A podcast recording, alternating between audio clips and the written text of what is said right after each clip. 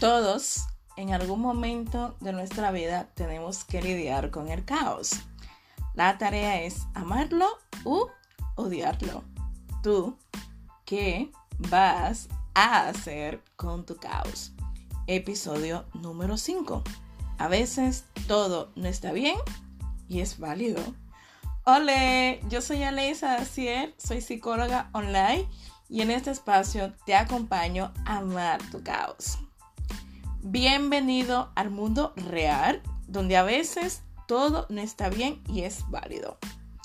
Vivimos una sociedad donde mostrar nuestros sentimientos negativos es un pecado mortal y te pueden condenar por ello.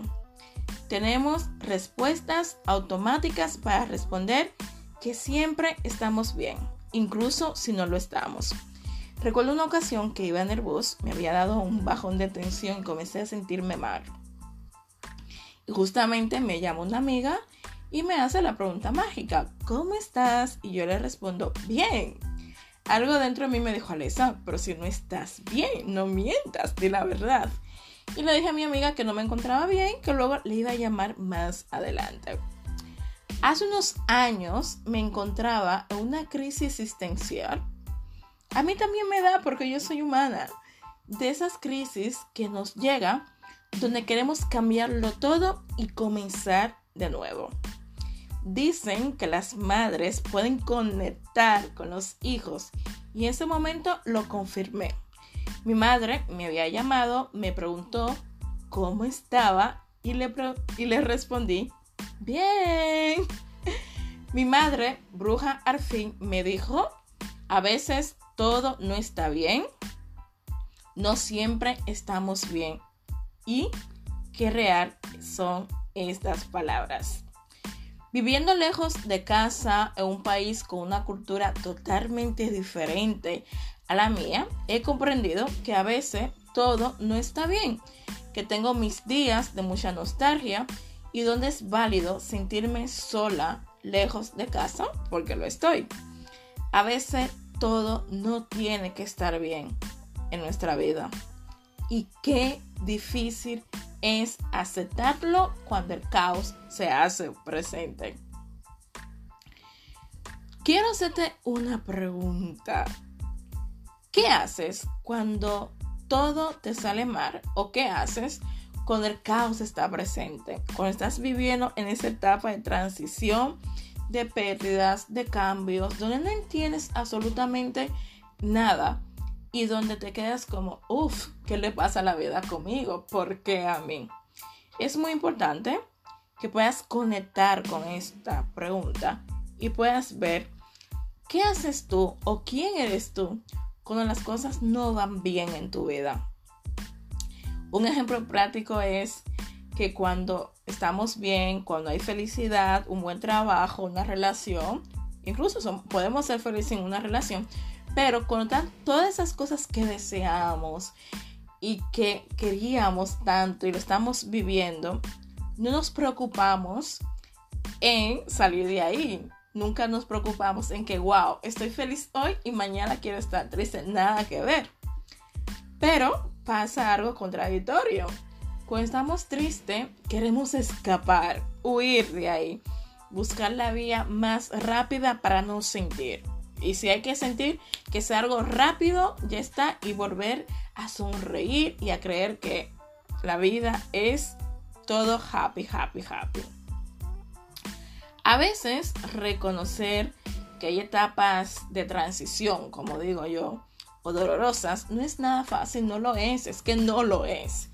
Pero es necesario reconocer que somos humanos, que somos seres emocionales y que no podemos con todo. Va a llegar un momento en nuestra vida que por más que planifiquemos que las cosas sean así, así, así, la vida nos puede dar una sorpresa. Y esa sorpresa puede ser el caos que llega, se instala y sabemos que el caos no siempre llega solo, que llega con más emociones, que llega con su equipaje.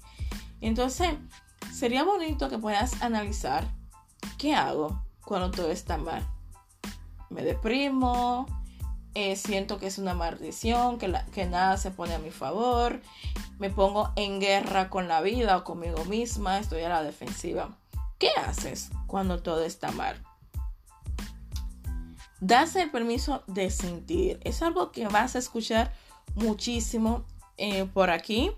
Para mí es de suma importancia para poder lidiar con el caos, conectar con esos procesos de transición donde es necesario sentir, donde es el momento de estar mal, porque es el momento de reconocer que la tristeza está presente, cualquier otra emoción que llegó por ahí con el caos y no presionarnos con estar bien.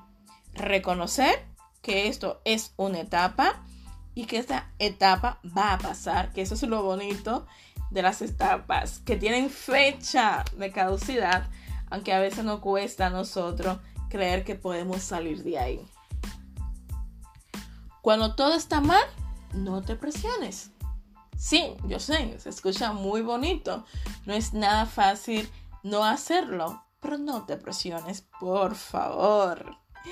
Me gusta hacer preguntas y más adelante te irás dando cuenta que soy mucho de hacer preguntas. A mí me encanta cuestionarme cosas, me encanta hacer preguntas a las personas que tengo cerca y es uno de los recursos con que trabajo muchísimo en terapia, es el hacer preguntas.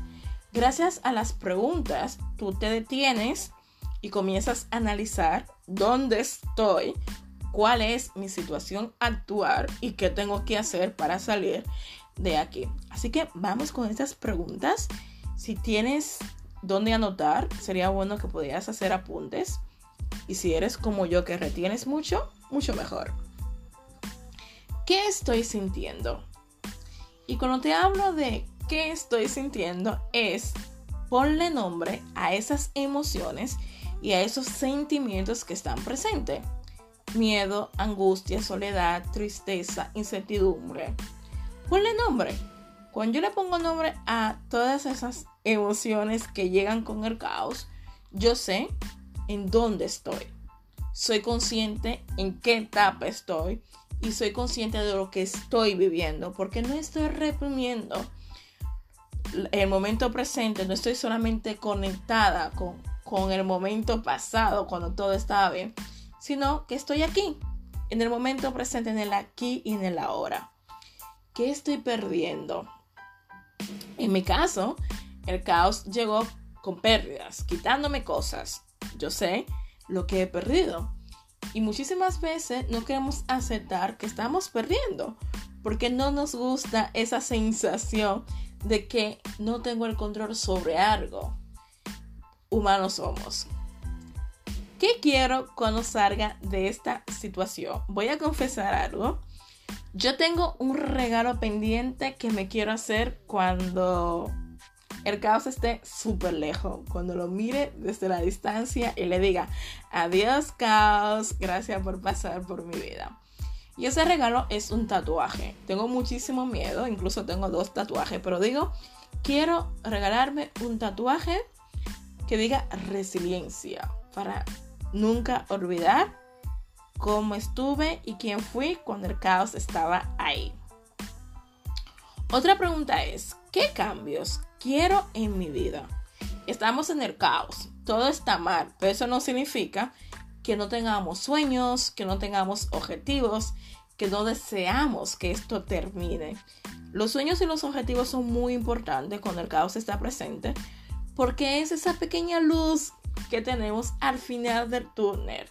Es ese bálsamo que en medio de tanta tristeza o dolor tenemos, tenemos ese alivio que nos dice, esto pasará, esto va a pasar.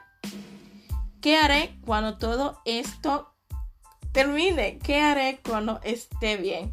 Quizás un viaje, mudarte de ciudad, escribir ese libro, lanzar ese proyecto, algo tienes que hacer. Algo tienes que hacer. Una pregunta es, ¿qué haré para salir de esta situación? Y el qué haré para salir de esta situación está relacionado con otra pregunta. Depende de mí. Con esto podemos notar y ser conscientes de si la situación actual requiere que alguien me acompañe. Este, esta persona puede ser una persona profesional, un amigo, una familia, alguien que esté ahí presente para que ese caos no sea tan pesado para ti. Ojo, es tu caos y lo tienes que vivir tú, lo tienes que sentir tú. Pero siempre digo, qué bonito es tener donde apoyarnos cuando nuestro mundo se derrumba. Este episodio lo he rescatado de un post de mi página web, seguimos alesaacier.com.